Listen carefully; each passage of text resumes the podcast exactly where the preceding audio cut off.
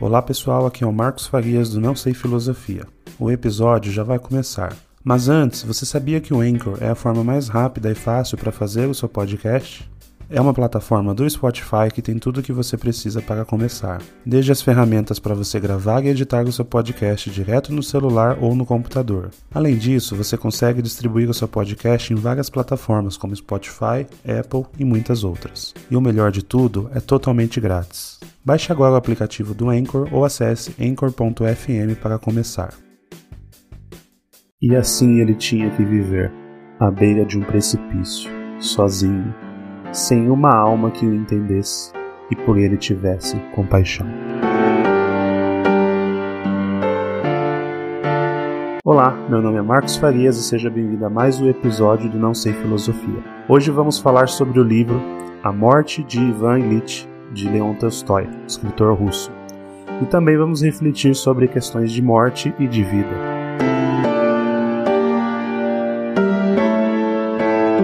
Antes de começar, siga a gente nas redes sociais, uh, no Spotify ou na sua plataforma preferida de podcast e também no nosso canal de YouTube Não Sei Filosofia. Deixe seu comentário, avalie e compartilhe com seus amigos. Bom, eu tive a ideia de fazer é, esse episódio depois que eu li o livro do Leon Tolstói. O nome do livro é A Morte de Ivan Ilitch. Uh, e esse livro ele é um gênero um conto, novela, enfim, é um livro relativamente curto, só que é um livro muito profundo e muito denso. Né? Ele trata ali a trajetória da morte de Ivan Ilitch, que de forma resumida era um, era um funcionário público ali na Rússia e tinha uma vida padrão, vamos dizer assim, e aí ele tem uma ele tem a sua morte descrita logo no, no primeiro capítulo do livro e o livro se desenrola então é, contando como que foram os últimos dias dele. Porém, em vez de fazer uma resenha desse livro, que eu acho que já tem várias, eu decidi fazer algo diferente, uma reflexão, né, já que eu não sei filosofia trata de temas filosóficos, uma reflexão sobre algumas frases do livro que me chamaram bastante atenção então a gente não vai dar spoiler do livro, apesar do próprio título já trazer o tema principal dele, a morte do Ivan Illich, mas a gente vai olhar algumas frases que eu considero aí uh, importantes de reflexão. Uh, antes disso, se você tiver interesse em adquirir esse livro, eu vou deixar o link na descrição desse episódio. Uh, dá para você adquirir pelo programa de afiliados da Amazon, então você vai estar ajudando o Não Sei Filosofia. E esse livro, para quem assina o Kindle, assina a, a, a Amazon, ele está gratuito no Kindle Unlimited. Então você pode comprar esse livro e já sair lendo. E se você for a, assinante da Amazon, esse livro ele é um dos que está lá no, nos livros gratuitos. Bom, antes de tudo eu já aviso que é um livro denso, uh, ele é profundo e apesar dele ser curto, ele traz umas reflexões importantes. Então, uma das minhas recomendações é se você tiver de repente passando por uma doença grave ou mesmo depressão ou coisa parecida, tenha cautela ler esse livro porque ele realmente é um clássico russo e como um bom clássico russo, russo ele é bem profundo e não tem meias palavras, né? Bom, mas vamos lá. A primeira frase que eu escolhi para a gente refletir é: E assim ele tinha que viver à beira do precipício, sozinho, sem uma alma que o entendesse e dele tivesse compaixão. Então essa é a frase que iniciou o nosso episódio e eu trago ela porque ela mostra um pouco como que era a situação do Ivan Illich. Então ele está à beira do precipício sozinho, sem ninguém que entenda ele. E quantos de nós talvez já não estivéssemos ou já pensamos estar numa situação similar, né? Sozinho, à beira de um precipício, sem saber para onde ir. Então, o autor ele traz essa frase dentro do contexto da história do Ivan, mas na verdade ele trata um pouco de cada um de nós. Ah, às vezes a gente está numa situação onde a vida já não faz tanto sentido, às vezes a gente está passando por uma doença, por uma perda, ou mesmo por uma desilusão, e a gente fica se vê sozinho, sem ninguém. Ah, e o autor traz isso, e é ali onde ele traz essa reflexão, né? Uh, quando você às vezes precisa das pessoas e elas não estão presentes, ou, ou elas estão presentes, mas você não reconhece ali ninguém como seu um amigo, como uma pessoa próxima de verdade. E, e uma reflexão que eu trago para a situação atual, né, pensando que esse livro foi escrito no século XIX, então ele era ali num contexto numa sociedade com uma questão limitada ali de meios de comunicação, mas eu trago para nossa realidade. Né? Hoje a gente tem uma rede social onde a gente pode ter 5 mil amigos. Isso significa que a gente deixou de ser sozinho, como alguém do século XIX?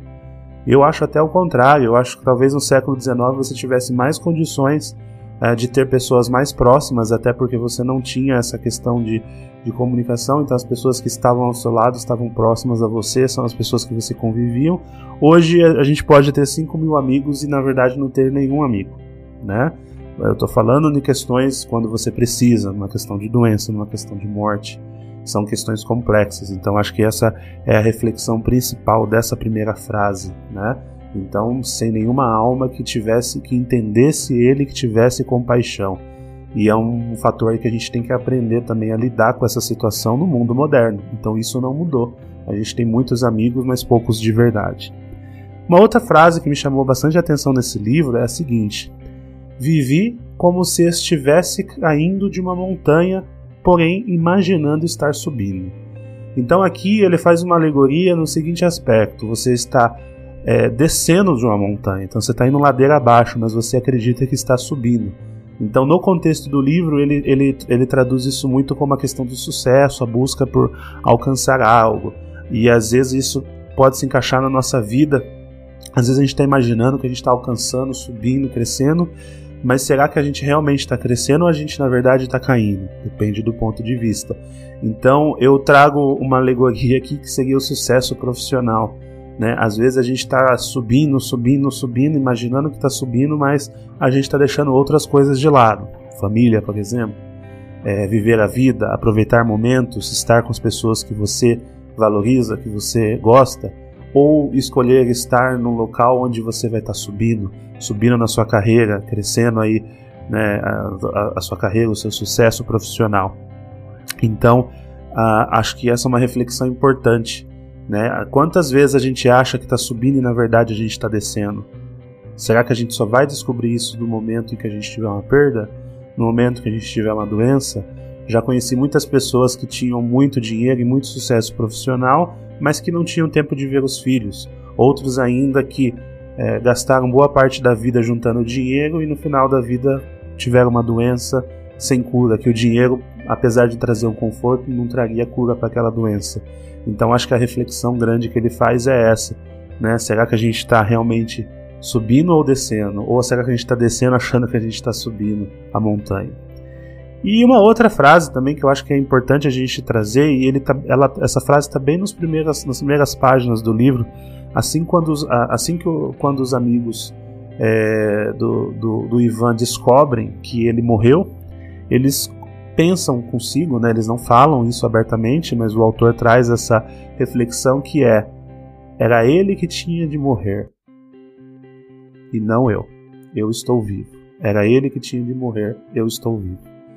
Então essa frase acontece nesse contexto e isso mostra um pouco uh, de como esse pensamento ele acaba sendo reconfortante e ao mesmo tempo egoísta e ilusório. E a gente se engana se a gente achar que o autor trouxe isso apenas no livro, porque se você parar para refletir, garanto que a gente já passou por uma situação como essa, onde a gente vê pessoas sofrendo, a gente é, perde pessoas próximas ou, enfim, pessoas doentes ou pessoas que, que, que, que, vão embora, que morrem, ou um acidente ou qualquer coisa do tipo que aconteça, e a gente pensa assim: ah, mas isso não aconteceu comigo.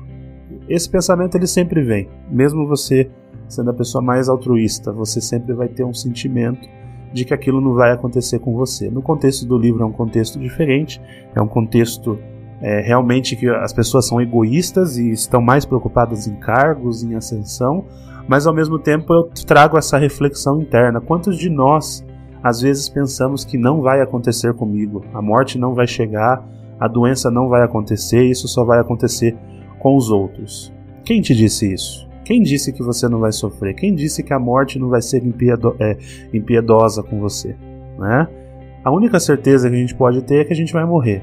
Né? A gente não tem controle sobre como isso vai acontecer. Então, a gente se esconder num pensamento do tipo não vai acontecer comigo é apenas criar uma ilusão. Então, é um ponto importante a gente usar essa reflexão para entender o que, que a gente pode fazer. Se eu não tenho controle sobre a morte, por outro lado, eu tenho algum controle sobre a vida. Ainda que eu dependa de sorte, ainda que eu dependa de, uh, de outros fatores, uh, eu escolho como viver, eu escolho o que priorizar, eu escolho como subir a montanha. Então, acho que esse é um ponto que a gente não pode se esconder atrás dessa ilusão de que não vai acontecer comigo, de que eu sou super-homem, eu sou super-herói. Não, você não é. Vai acontecer com todos.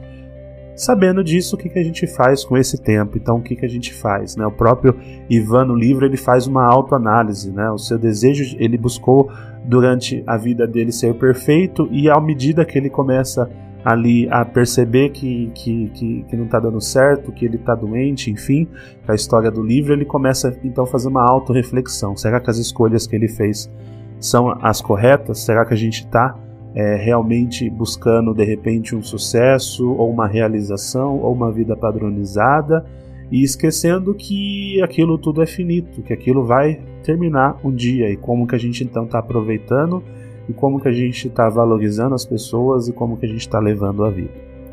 E por último, a última frase que eu acho que é importante também, ela também me marcou, é, uh, falando ali do Ivan, chorou por sua solidão, seu desamparo, pela crueldade do ser humano, a crueldade de Deus, a ausência de Deus.